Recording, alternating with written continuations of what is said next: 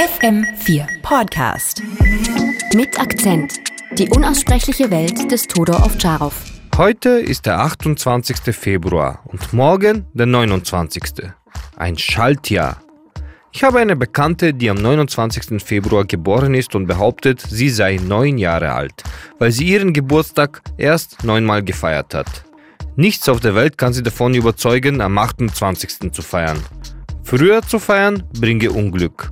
Und am 1. März möchte sie nicht feiern, da sie nicht zurück in die Vergangenheit blicken möchte.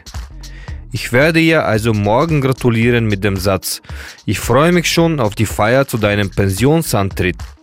Nach ihrem System wird das in 200 Jahren sein. Diese Bekannte ist eine unverbesserliche Optimistin. Im Jahr 2020 sagte sie, dass man alles absagen kann, selbst die Olympischen Spiele, aber ihre Geburtstagsfeier nicht. Dort habe sie einige Weltrekorde gebrochen, wie zum Beispiel den Rekord für das lauteste Hören von Ode an die Freude.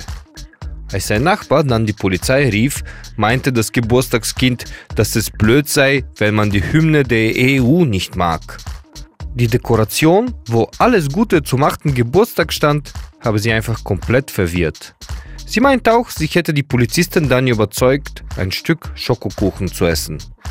Ich war nicht anwesend, kann also nicht garantieren, ob das letztere tatsächlich passiert. Da Schokolade Glückshormone auslöst, waren das die zwei glücklichsten Polizisten in der Stadt an dem Tag. Sie meint, dass sein Geburtstag am 29. Februar Glück bringt. In der ehemaligen Sowjetunion gab es kurzfristig einen Revolutionskalender, wo es auch einen 30. Februar gab. Dieser Kalender wurde bald danach abgeschafft. Es gibt aber eben Menschen, die am 30. Februar geboren sind. Sie haben seit 90 Jahren nicht mehr Geburtstag gefeiert. Ich verstehe nicht, ob meine Bekannte neidisch auf sie ist oder ob sie ihr leid tun.